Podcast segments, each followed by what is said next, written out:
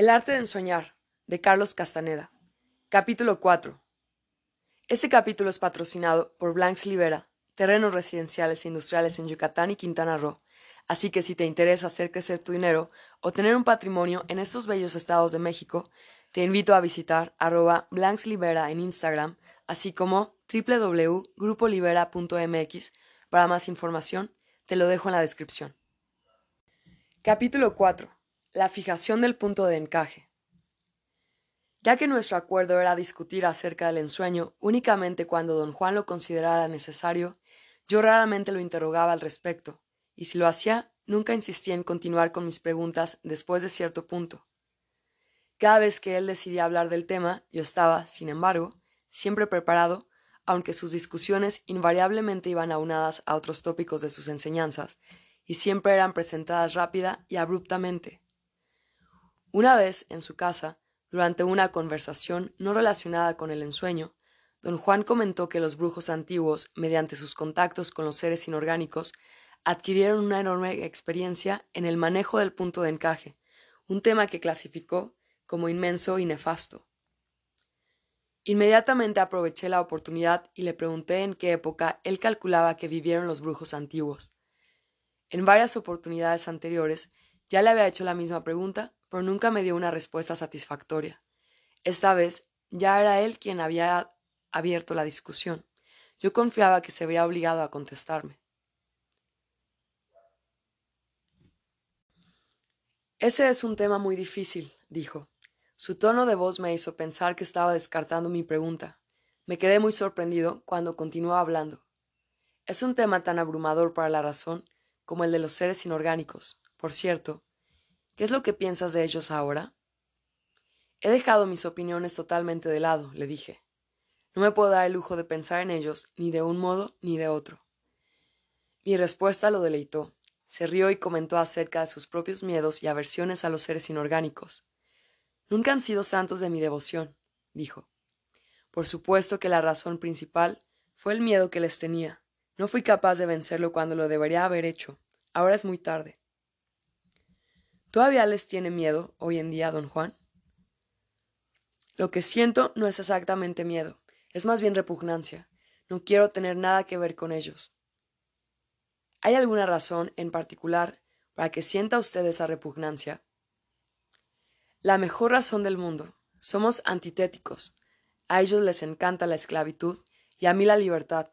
A ellos les encanta comprar, pero yo no vendo. Me puse inexplicablemente agitado, y le dije bruscamente que nuestra conversación me parecía tan estrafalaria que yo no podía tomarla en serio. Me miró fijamente y dijo sonriendo Lo mejor que uno puede hacer con los seres inorgánicos es lo que tú haces, negar su existencia y al mismo tiempo visitarlos regularmente, sosteniendo que uno está ensoñando y que en los ensueños todo es posible. De esta forma uno no se compromete. Me sentí culpable y me vi obligado a preguntar ¿A qué se refiere usted, don Juan? A tus visitas a los seres inorgánicos, me contestó secamente. Está usted bromeando, ¿no? ¿Cuáles visitas? Aún no quería discutir esto, pero creo que es hora de que te lo diga. La voz que oías en tus sueños, urgiéndote a que fijaras tu atención de ensueño en los objetos de tus sueños, era la voz de un ser inorgánico. No cabía duda de que don Juan estaba diciendo disparates. Me sentí tan irritado con él que hasta le grité. Se rió de mí como si hubiera sido yo el disparatado y me pidió que le contara todo acerca de lo que llamó mis sesiones irregulares. Su pedido me asombró sobremanera porque no le había contado a nadie que a veces mis ensueños se tornaban insólitos. La sesión irregular comenzaba cuando mi atención de ensueño era poderosamente atraída por cualquier objeto de mis ensueños, pero eso, en lugar de hacerme cambiar de ensueño, como debería, me empujaba a una dimensión totalmente desconocida. Una dimensión en la cual remontaba yo el vuelo, dirigido por una fuerza invisible que me hacía dar vuelta tras vuelta. Siempre al despertarme de uno de esos ensueños, yo seguía retorciéndome en la cama por un largo rato antes de estar completamente consciente. Esos son auténticos encuentros con tus amigos, los seres inorgánicos, comentó don Juan.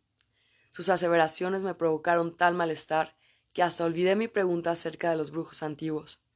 Don Juan, por su cuenta, volvió a ella. Mi idea es que los brujos antiguos existieron hace quizá diez mil años, dijo sonriendo y observando mi reacción. Basándome en datos arqueológicos actuales sobre la inmigración de las tribus nómadas asiáticas a las Américas, le dije que diez mil años era una fecha razonable. Tú tienes tu conocimiento y yo tengo el mío, dijo. El mío es que los brujos antiguos rigieron por cuatro mil años, hace tres mil años. Se fueron a pique. El mío es que los brujos antiguos rigieron por cuatro mil años, y hace tres mil años se fueron a pique, y desde entonces los nuevos brujos han estado reagrupando y reconstruyendo lo que quedó de los antiguos. ¿Cómo puede usted estar tan seguro de sus fechas? pregunté. ¿Cómo puedes tú estar tan seguro de las tuyas? Replicó.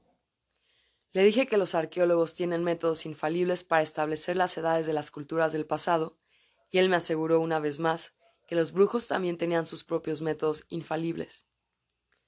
No estoy tratando ni de llevarte la contraria, ni de pelearme contigo, continuó, pero muy pronto vas a tener la oportunidad de preguntarle esto mismo a alguien que lo sabe con absoluta certeza. Nadie puede saber esto con absoluta certeza, don Juan. Sí se puede, y eso es otra de esas cosas de brujos que son imposibles de creer. Hay alguien que puede verificar todo esto. Algún día conocerás a esa persona. Vamos, don Juan, usted tiene que estar bromeando. ¿Quién podría verificar lo que sucedió hace tantos miles de años? Muy sencillo. Uno de los brujos antiguos de los cuales hemos estado hablando, el mismo que yo conocí. Él es quien me dijo todo lo que sé acerca de los brujos de la antigüedad.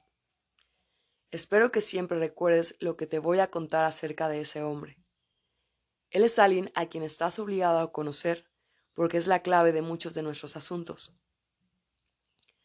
Don Juan me escudriñó por largo rato, y luego me acusó de no haberle creído una sola palabra de lo que le había dicho, de lo que me había dicho acerca de los brujos antiguos.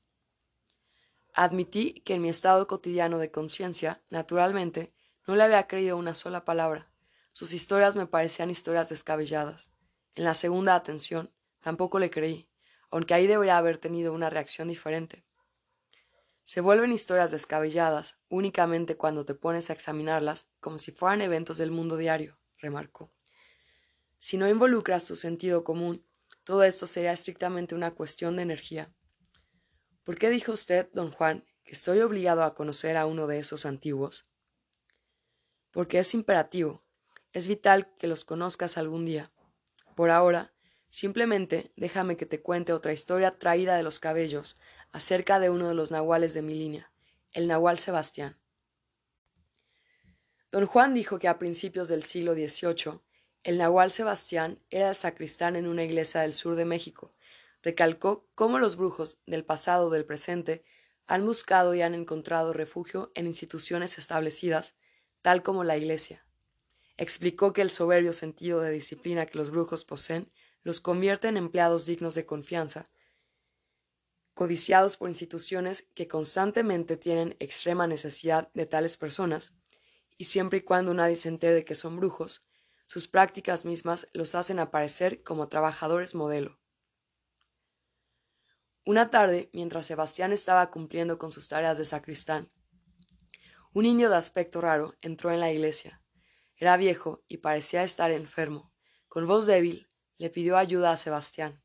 El nahual pensó que el hombre debería hablar con el cura de la parroquia.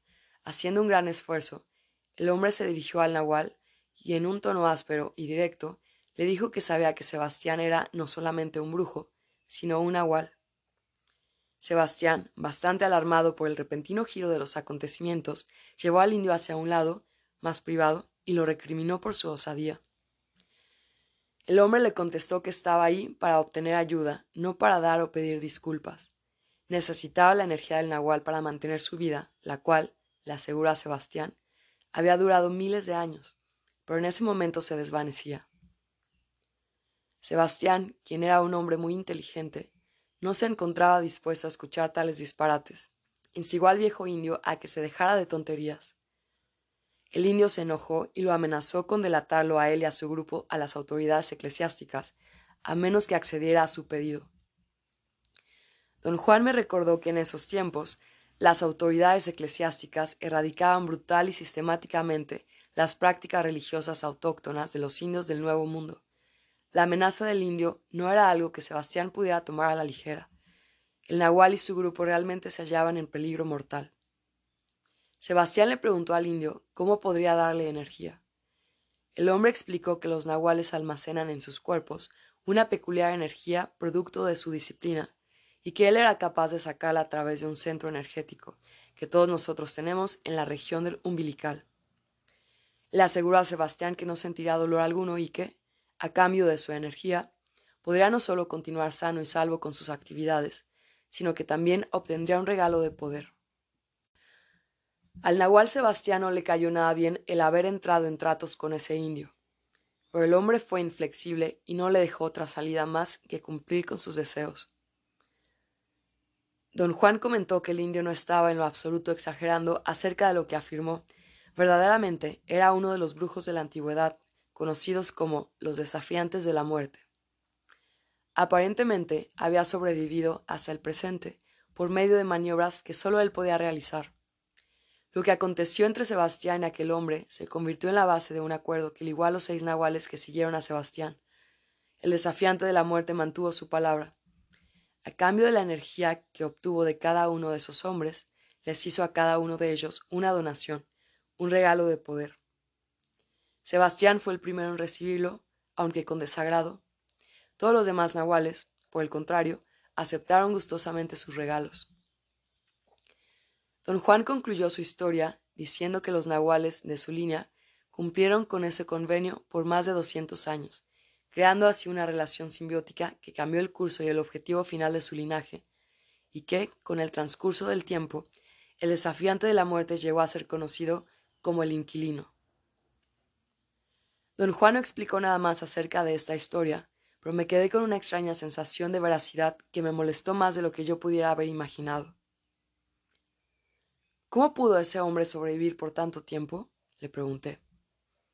Nadie lo sabe, contestó. Todo lo que sabemos de él por generaciones es lo que él nos dice. El desafiante de la muerte es a quien le pregunté sobre los brujos de la antigüedad, y es él quien me dijo que llegaron a su final hace tres mil años. ¿Está usted seguro de que le estaba diciendo la verdad? le pregunté. Don Juan me miró con ojos de asombro. Cuando uno está allí, frente a ese inconcebible desconocido, dijo, señalando a su alrededor, uno no se sale con mentiras pinches. Esas mentiras son para la gente que no sabe lo que está allá esperándonos. ¿Qué es lo que nos está esperando, don Juan? Su respuesta, al parecer una frase inofensiva, se me hizo más aterrorizante que una descripción de algo horrendo. Lo enteramente impersonal, dijo. Se debe de haber dado cuenta de mi estado de ánimo y me hizo cambiar de niveles de conciencia para que mi miedo se desvaneciera. Unos meses más tarde, mi práctica de ensueño tomó un giro inusitado. En mis ensueños empecé a obtener respuestas a preguntas que estaba planeando hacerle a don Juan. Lo más raro de esta extraña situación fue que en un santiamén me empezó a ocurrir lo mismo cuando estaba despierto. Un día recibí respuesta a una pregunta acerca de la realidad de los seres inorgánicos. Los había ensoñado tantas veces que empecé a creer que realmente existían. Tenía muy en cuenta el haber tocado a uno de ellos en ese estado de conciencia seminormal en el desierto de Sonora. Además, en mis ensueños, periódicamente entraba en mundos que yo seriamente dudaba fueran producto de mi imaginación. Por ello, quería hacerle a don Juan una pregunta concisa. La formulé en mi mente. Si los seres inorgánicos son reales, ¿en qué parte del universo está el reino donde ellos existen? Después de repetir la pregunta en mi mente, escuché una risa extraña, igual a la que había escuchado el día que forcejé con el ser inorgánico. Luego, una voz de hombre me contestó. Ese reino existe en una posición particular del punto de encaje, de la misma forma en que tu mundo existe en la posición habitual del punto de encaje. Lo que menos quería era entablar un diálogo con una voz incorpórea. Me levanté de un salto de donde estaba sentado y salí corriendo fuera de la casa. Pensé que me estaba volviendo loco, una preocupación más que añadir a mi colección de preocupaciones. La voz fue tan clara y autoritaria que no solamente me intrigó, sino que me aterrorizó. Esperé con un nerviosismo total el próximo asalto de esa voz, pero eso nunca se repitió. En la primera oportunidad que tuve, consulté con don Juan. No quedó en lo más mínimo impresionado. Debes entender, de una vez por todas, que cosas como esta son muy normales en la vida de un brujo, dijo. No estás enloqueciendo. Simplemente oíste la voz del emisario del ensueño. Al cruzar la primera o la segunda compuerta del ensueño, los ensoñadores llegan a una fuente universal de energía y empiezan a ver cosas o a escuchar voces. Realmente no son voces. Es una sola voz. Los brujos la llaman la voz del emisario de ensueño. ¿Qué es el emisario de ensueño? Una carga de energía diferente a la nuestra, es una energía forastera que pretende ayudar a los ensoñadores diciéndoles cosas. El problema con el emisario de ensueños es que únicamente puede decirles a los brujos lo que ellos ya saben o deberían saber si realmente fueran brujos que valen la pena. El que me diga usted que es una carga de energía no me ayuda en absoluto, don Juan. ¿Qué clase de energía? ¿Benigna, maligna o qué? Es simplemente lo que te dije, una energía diferente de la nuestra, una fuerza impersonal, que nosotros convertimos en algo muy personal, por el hecho de que tiene voz. Algunos brujos juran que les aconseja, hasta la ven o, como tú, simplemente la oyen como una voz de hombre o de mujer, una voz que les describe situaciones del momento. La mayoría de las veces los brujos toman esas descripciones erróneamente como consejos sagrados. ¿Por qué se llega a oír esa energía como una voz? Los ensoñadores oyen o ven al emisario cuando tienen suficiente energía para mantener sus puntos de encaje fijos en una nueva posición específica. Mientras más intensa es esta fijación, más intensa la experiencia del emisario. Ten cuidado. A lo mejor un día lo ves o lo sientes como una mujer desnuda. Don Juan se rió de su propio comentario, pero yo estaba demasiado asustado para frivolidades. ¿Es esta fuerza capaz de materializarse? pregunté. Por supuesto, contestó. Y todo depende de cuán fijo esté el punto de encaje. Sin embargo, si se mantiene cierto grado de desapego, nada sucede. El emisario permanece como lo que es, una fuerza impersonal que actúa con nosotros debido a la fijación de nuestros puntos de encaje.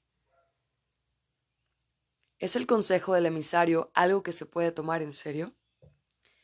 Nada de lo que dice es consejo únicamente describe lo que está frente a uno. Las conclusiones son nuestras propias deducciones. Le dije a don Juan lo que la voz me había dicho. Ya ves, es exactamente lo que te dije, recalcó. El emisario no te dijo nada nuevo, sus, sus aseveraciones fueron correctas, pero únicamente parecía que te estaba revelando algo nuevo. Lo que el emisario hizo fue meramente repetirte lo que tú ya sabías. Lo siento mucho, don Juan, pero no puedo decir que yo sabía todo eso. Sí, puedes decirlo. Tú sabes ahora infinitamente más de lo que racionalmente sospechas acerca del misterio del universo. Pero esa es la dolencia del género humano, saber más de lo que sospechamos acerca del misterio del universo. A pesar de todo lo que dijo don Juan, el haber experimentado el increíble fenómeno de la voz del emisario, por mi propia cuenta, me causó una tremenda euforia. Durante otra discusión sobre el ensueño, aproveché la oportunidad y le pregunté a don Juan si él también lo oía como una voz. Con una amplia sonrisa dijo Sí, sí, el emisario me habla. En mi juventud lo veía como un fraile con capuchón negro que me hacía medio morir de miedo cada vez que me hablaba. Cuando mi miedo disminuyó, se convirtió en una voz incorpórea, la cual me habla hasta hoy en día. ¿Qué le dice a usted, don Juan? Me habla de las cosas en que enfoco mi atención, cosas que no me tomo la molestia de averiguar por mí mismo, como por ejemplo, detalles sobre el comportamiento de mis aprendices, lo que hacen cuando yo no estoy con ellos.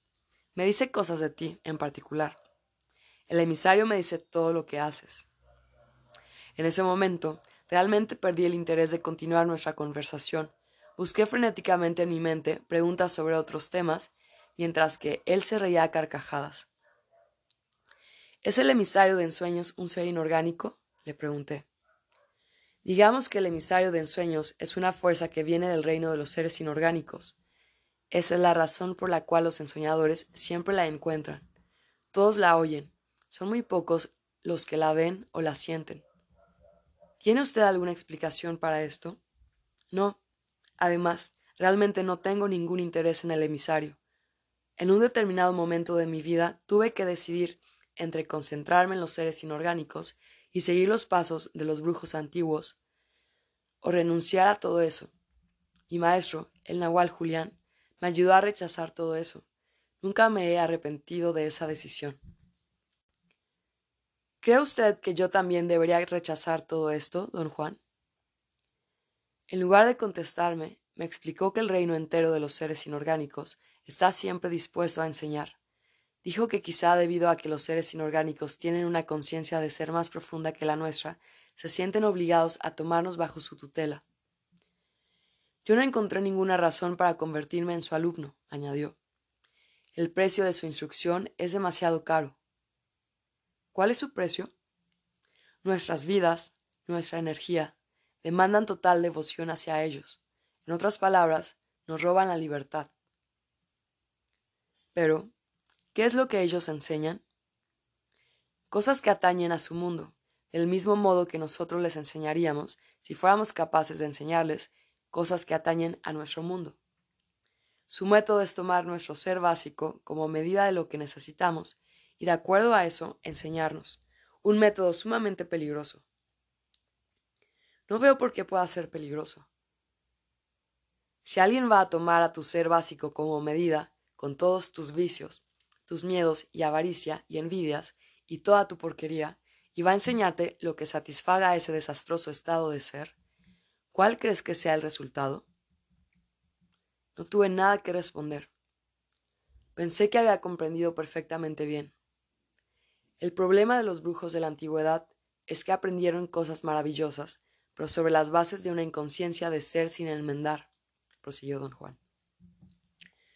Los seres inorgánicos realizaban las acciones prácticas necesarias para lograr una u otra cosa, y así con ejemplos guiaban a los brujos antiguos paso a paso a copiar esas acciones, sin que cambiaran en absoluto nada de su naturaleza básica.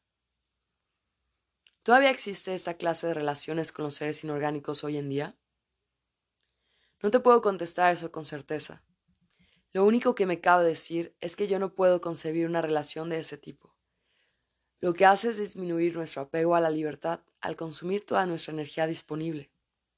Para poder realmente seguir el ejemplo de sus aliados, los brujos de la antigüedad tuvieron que pasarse la vida entera en el reino de los seres inorgánicos, la cantidad de energía necesaria para lograr eso es asombrosa. ¿Quiere usted decir, don Juan, que los brujos antiguos eran capaces de existir en esos reinos de la misma forma en que nosotros existimos aquí? No exactamente como nosotros existimos aquí, pero ciertamente vivían ahí y retenían su conciencia y su individualidad. Para ellos el emisario de ensueño fue una entidad vital porque es el puente perfecto, habla y su tendencia es enseñar, guiar. ¿Ha estado usted en ese reino, don Juan? Innumerables veces, al igual que tú, pero no tiene ningún caso hablar de esto ahora. Todavía no has recordado toda tu atención de ensueño.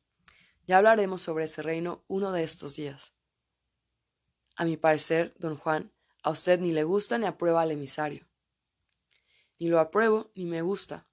Pertenece a otra moda, pertenece a otra modalidad, la de los brujos antiguos.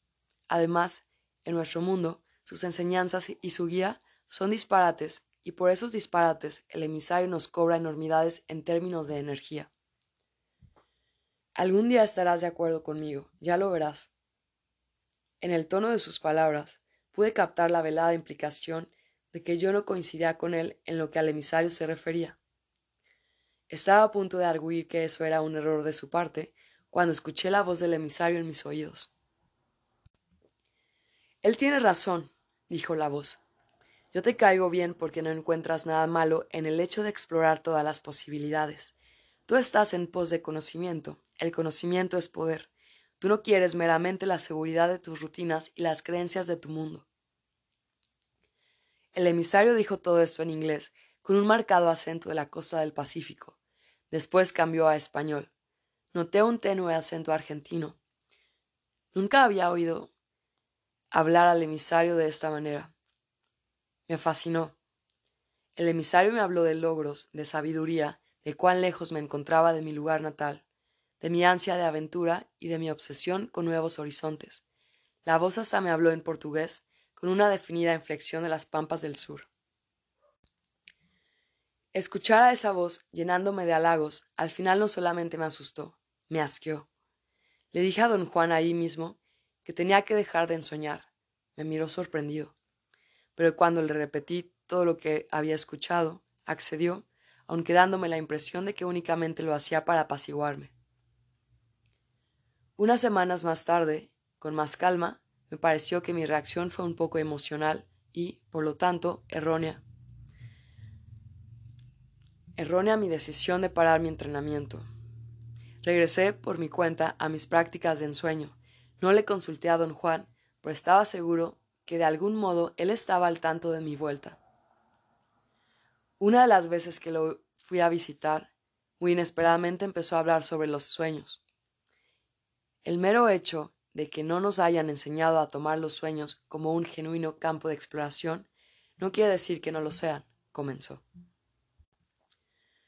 Los sueños son analizados por su significado o son considerados como indicaciones proféticas, pero nunca son valorados como un reino de eventos reales.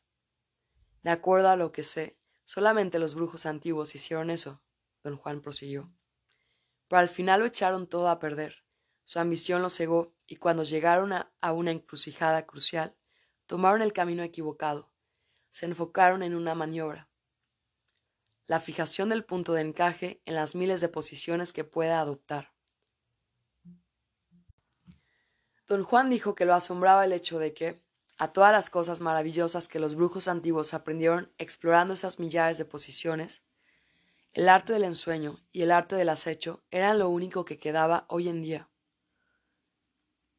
Reiteró que el arte del ensueño tiene que ver con el desplazamiento del punto de encaje, y definió al acecho como el arte de la fijación del punto de encaje en cualquier posición a la cual se haya desplazado.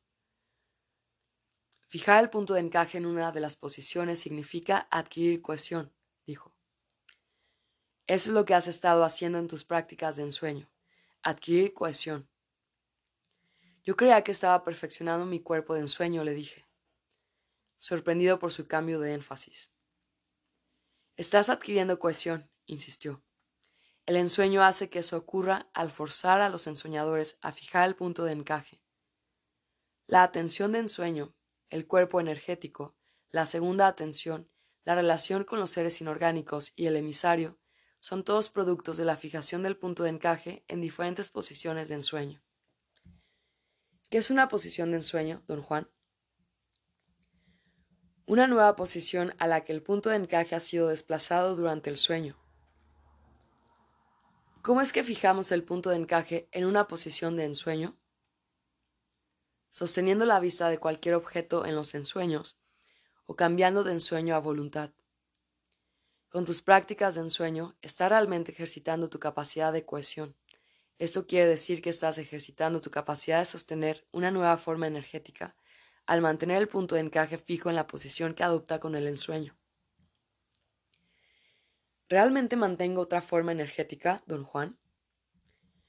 No exactamente, y no porque no puedas, sino simplemente porque estás empezando por desplazar tu punto de encaje dentro del huevo luminoso, en lugar de moverlo fuera de él.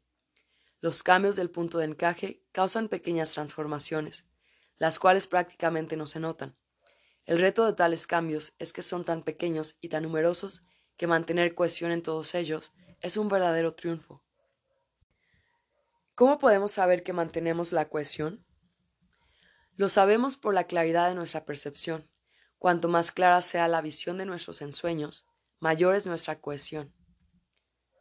Dijo que ya era hora de que yo aplicara en la práctica lo que había aprendido en mis ensueños.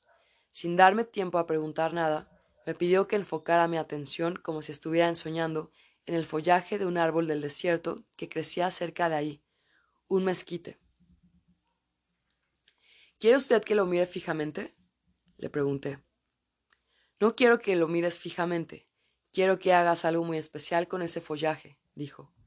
Acuérdate de que en tus ensueños, una vez que eres capaz de sostener la vista en cualquier objeto, estás realmente sosteniendo una nueva posición de ensueño.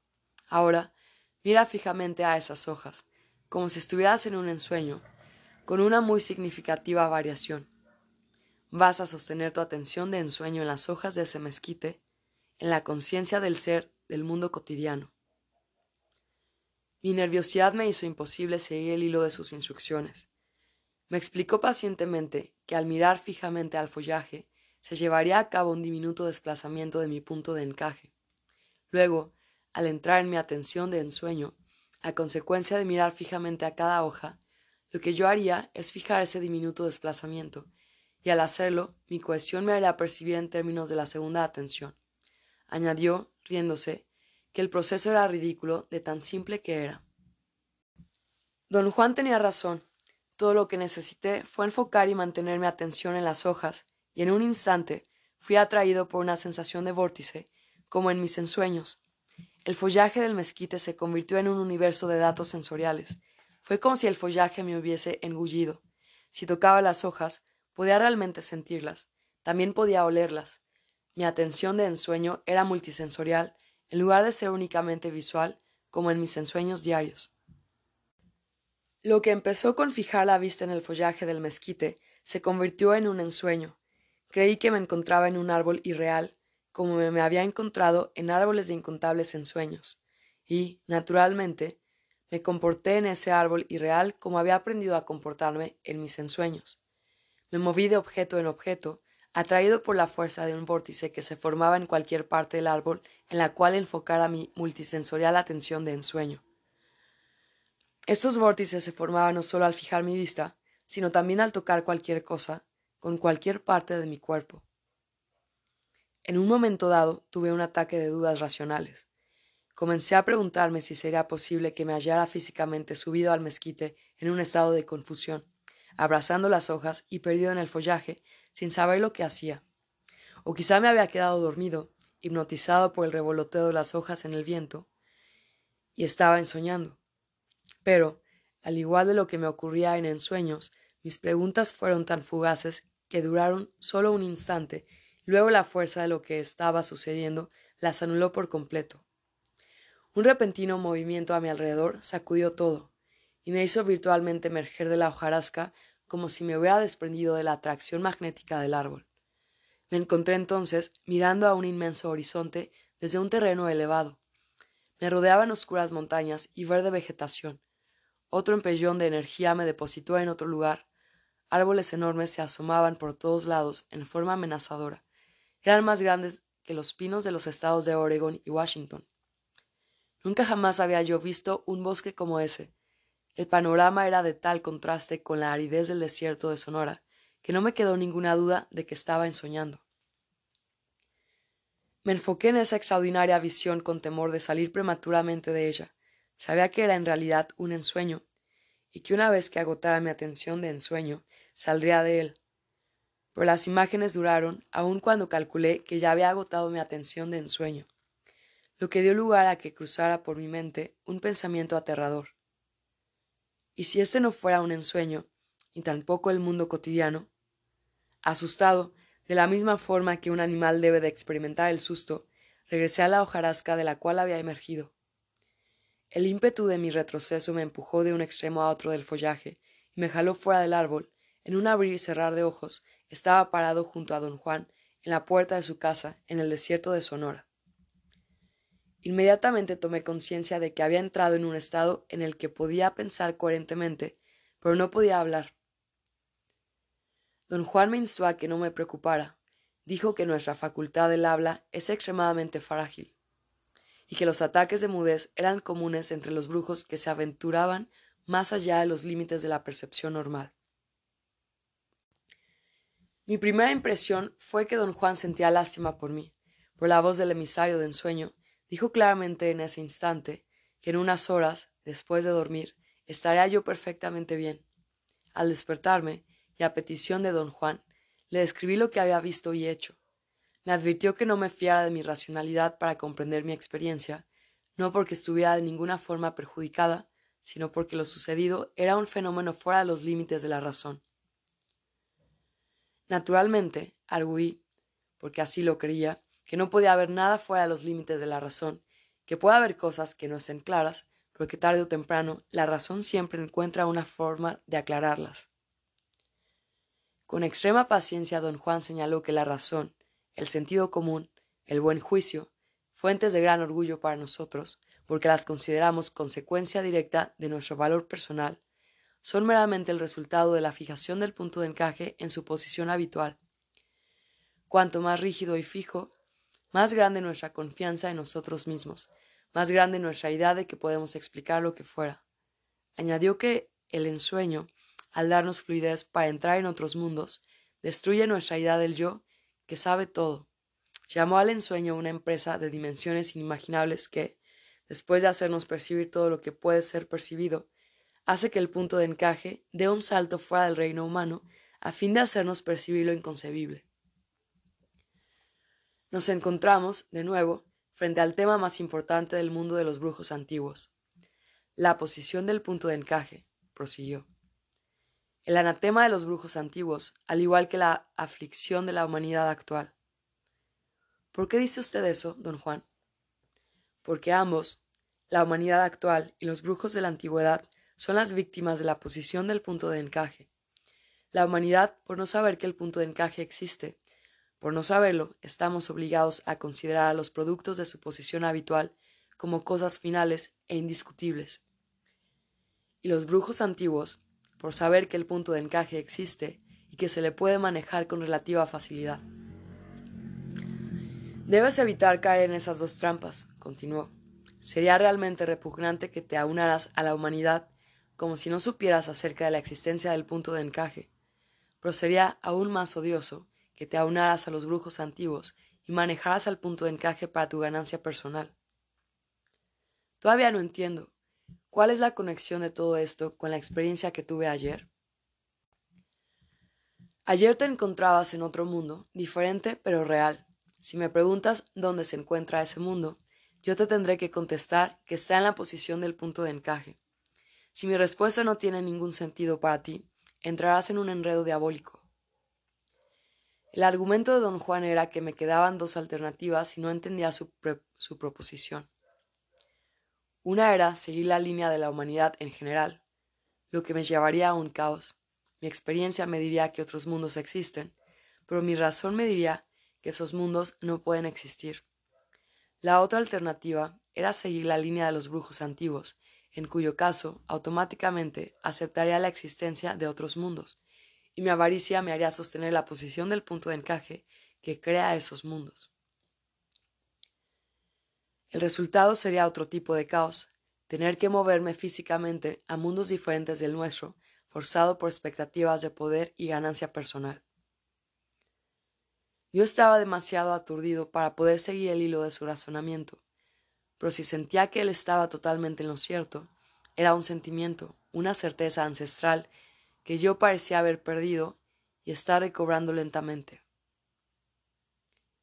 Regresar a mis prácticas de ensueño disipó todas estas tribulaciones, pero creó otras. Por ejemplo, después de escucharla diariamente, por meses, la voz del emisario dejó de ser una molestia o un asombro y se convirtió en algo casi común y corriente para mí. Cometí tantos errores influenciado por lo que me decía que comprendí la renuencia de don Juan a tomarlo en serio. Un psicoanalista se habría muerto de gusto interpretando esa voz de acuerdo a todas las posibilidades minucias de mi dinámica intrapersonal. Don Juan mantenía inmutablemente que el emisario es una fuerza impersonal y constante procedente del reino de los seres inorgánicos. Por lo tanto, todos los ensoñadores lo experimentan, más o menos en los mismos términos, y si eligen seguir lo que les dice, como si fuera un consejero, son unos tontos incurables. Yo era definitivamente uno de ellos. No había manera de mantenerme impasible frente a un evento tan extraordinario. Una voz que, clara y concisamente, me decía en tres idiomas datos ocultos sobre cosas o personas en las cuales enfocaba mi atención. La única desventaja, que no tenía grandes consecuencias para mí, era que la voz y yo no estábamos sincronizados. Generalmente, el emisario me daba información acerca de cosas, gente o eventos, cuando ya había olvidado mi interés en ellos. Le pregunté a don Juan acerca de esta falla. Me dijo que tenía que ver con la rigidez de mi punto de encaje. Me explicó que, habiendo sido yo criado por abuelos, estaba saturado de opiniones e ideas de gente vieja y que debido a ello yo era peligrosamente rígido. Dijo que su método de darme pociones de plantas alucinógenas no había sido otra cosa sino un esfuerzo para sacudir mi punto de encaje y así permitir que tuviera un margen mínimo de fluidez. Si no desarrollas ese margen, continuó, o te vuelves más rígido, o te conviertes en un brujo histérico, o haces las dos cosas. Mi interés en contarte anécdotas de los brujos antiguos no es para hablar mal de ellos, sino para ponerte al tanto de lo que eran. Tarde o temprano, tu punto de encaje va a adquirir más fluidez, pero no lo suficiente como para contrarrestar tu tendencia a ser como ellos, rígido e histérico. ¿Cómo puedo evitar eso, don Juan? Hay un modo. Los brujos lo llaman el puro entendimiento. Yo lo llamo el romance con el conocimiento. Es el impulso que los brujos utilizan para saber, para descubrir y para quedarse boquiabiertos de asombro y admiración con lo que descubren. Don Juan cambió de tema y pasó a explicar en mayor detalle la fijación del punto de encaje. Dijo que al ver el punto de encaje de los niños, oscilando constantemente y cambiando fácilmente de lugar como movido por un temblor, los brujos antiguos llegaron a la conclusión de que su posición habitual no es innata, sino creada por los hábitos. Viendo también que es solamente en los adultos que éste se fija en un lugar definido, supusieron que la ubicación específica del punto de encaje promueve una manera específica de percibir. A consecuencia del uso, esta manera específica de percibir se convierte en un sistema para la interpretación de datos sensoriales. Don Juan señaló que para existir dicho sistema precisa de una leva general. Todos nosotros los seres humanos, al nacer, somos reclutados en él, y nos pasamos una vida entera ajustando imperiosamente nuestra percepción para que concuerde con las demandas de este sistema. Por ello, tenía razón. Los brujos antiguos, al sostener que el acto de revocarlo y percibir energía directamente es lo que transforma a una persona en brujo. Don Juan expresó su admiración una y otra vez por lo que llamó el mayor logro de nuestra socialización básica como seres humanos inmovilizar nuestro punto de encaje en su posición habitual. Explicó que una vez que su posición es fija, nuestra percepción puede ser entrenada y dirigida a interpretar lo que percibimos. Nuestro proceso de socialización empieza, entonces, a guiarnos a percibir más en términos de nuestro sistema que en términos de nuestros sentidos. Don Juan aseguraba que la percepción humana es universalmente homogénea debido a que el punto de encaje de toda la raza humana está fijo en el mismo sitio. Don Juan dijo que los brujos prueban todo esto al comprobar que lo que se percibe no tiene sentido alguno cuando el punto de encaje se ha desplazado fuera de cierto nivel y nuevos filamentos energéticos universales empiezan a ser percibidos.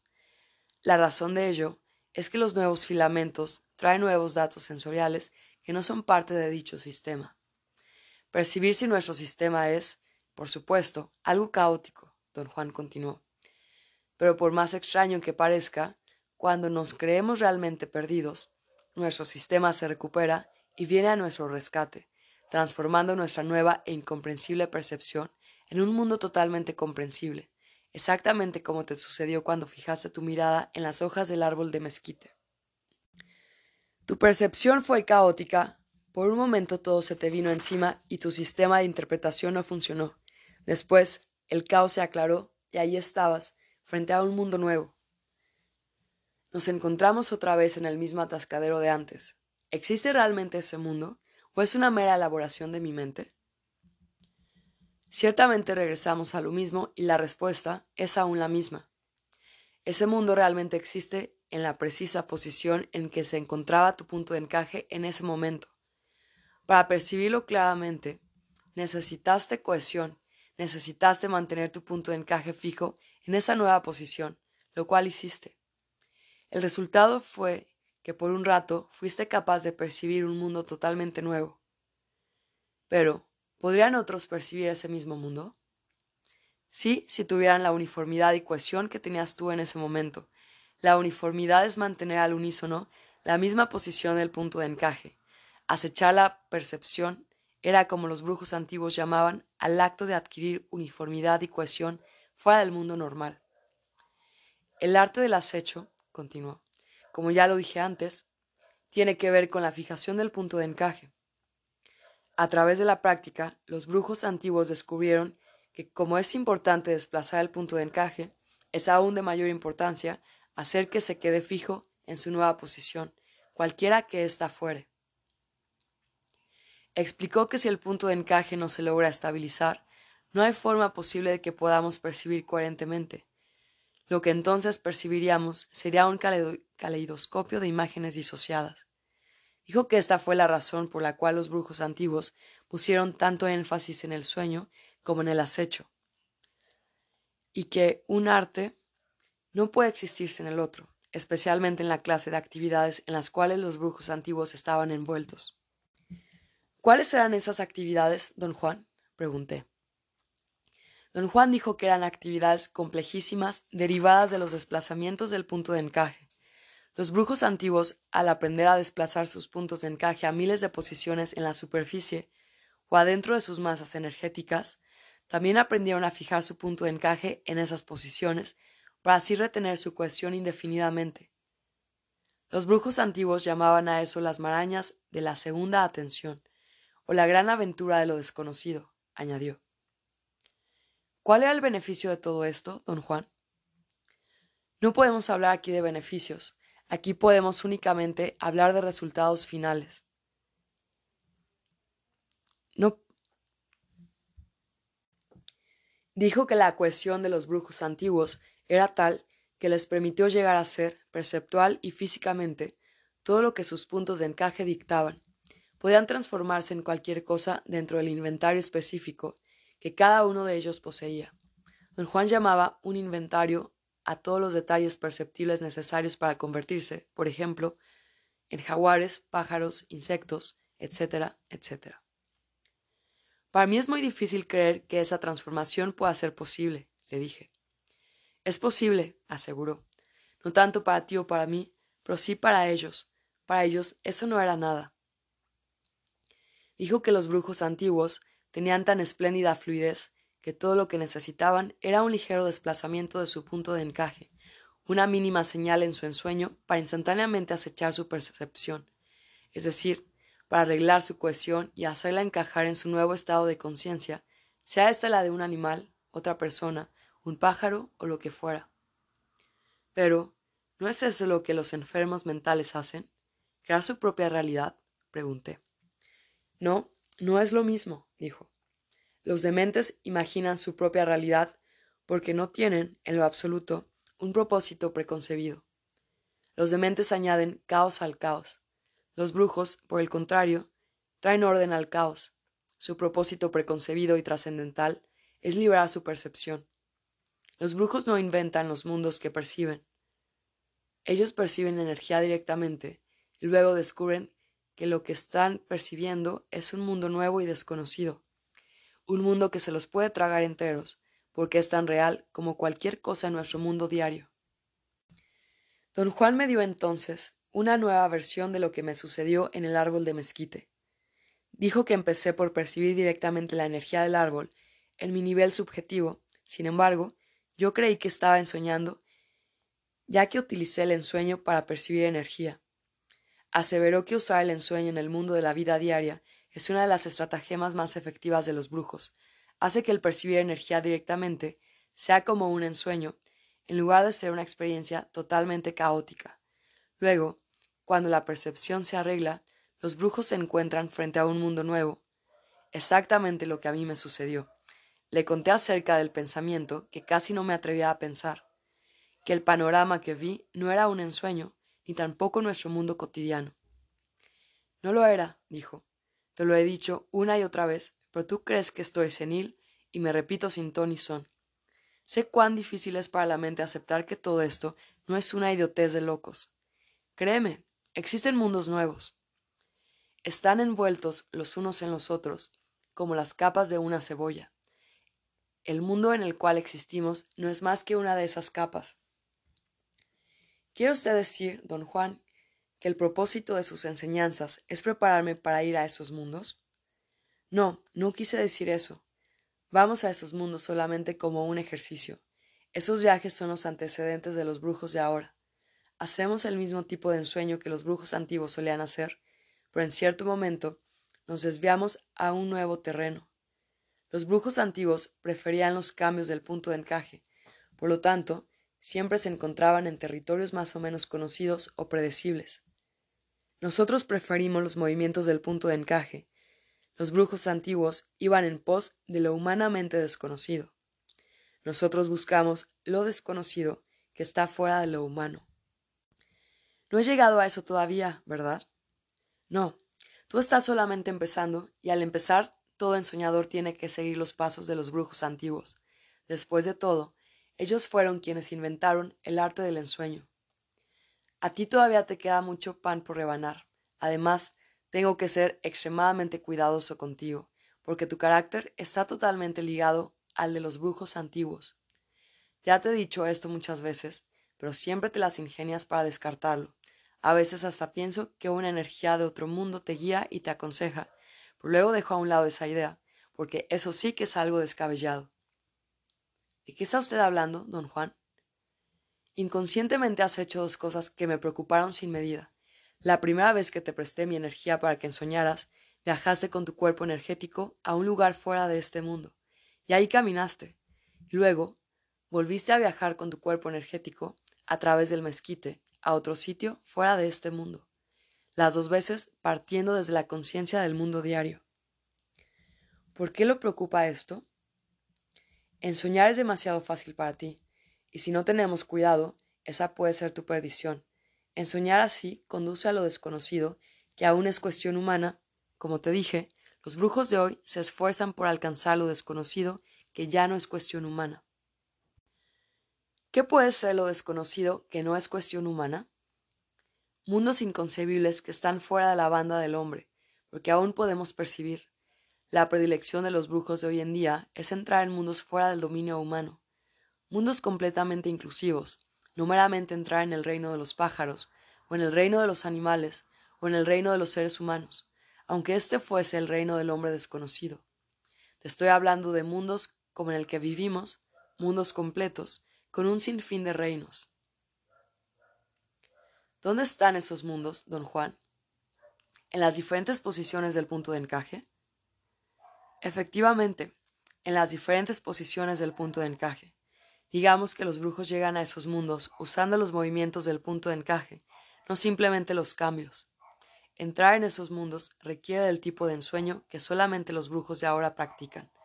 Los brujos antiguos se mantuvieron alejados de él porque requiere un gran desapego y absoluta ausencia de importancia personal, un precio que no estuvieron dispuestos a pagar.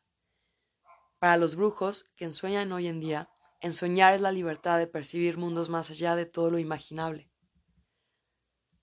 Pero, ¿cuál es el sentido de percibir todo eso? Ya me hiciste hoy la misma pregunta. Hablas como un verdadero mercanchinfle. ¿Me va a dar un buen resultado? ¿Cuál es el riesgo o la ganancia de mi inversión? No hay manera de responder a esas preguntas. La mente del mercanchinfle está hecha para el comercio, pero la libertad no puede ser una inversión. La libertad es una aventura sin fin, en la cual arriesgamos nuestras vidas y mucho más, por unos momentos que no se pueden medir con palabras o pensamientos. No fue mi intención hablar como un mercanchinfle al hacerle esa pregunta, don Juan. Lo que quiero saber es ¿cuál podría ser la fuerza que impulse a un perfecto Aragán como yo para que hiciera todo esto? La búsqueda de la libertad es la única fuerza que yo conozco. Libertad de volar en ese infinito, libertad de disolverse, de elevarse, de ser como la llama de una vela, que aun al enfrentarse a una luz de un billón de estrellas permanece intacta porque nunca pretendió ser más de lo que es, la llama de una vela.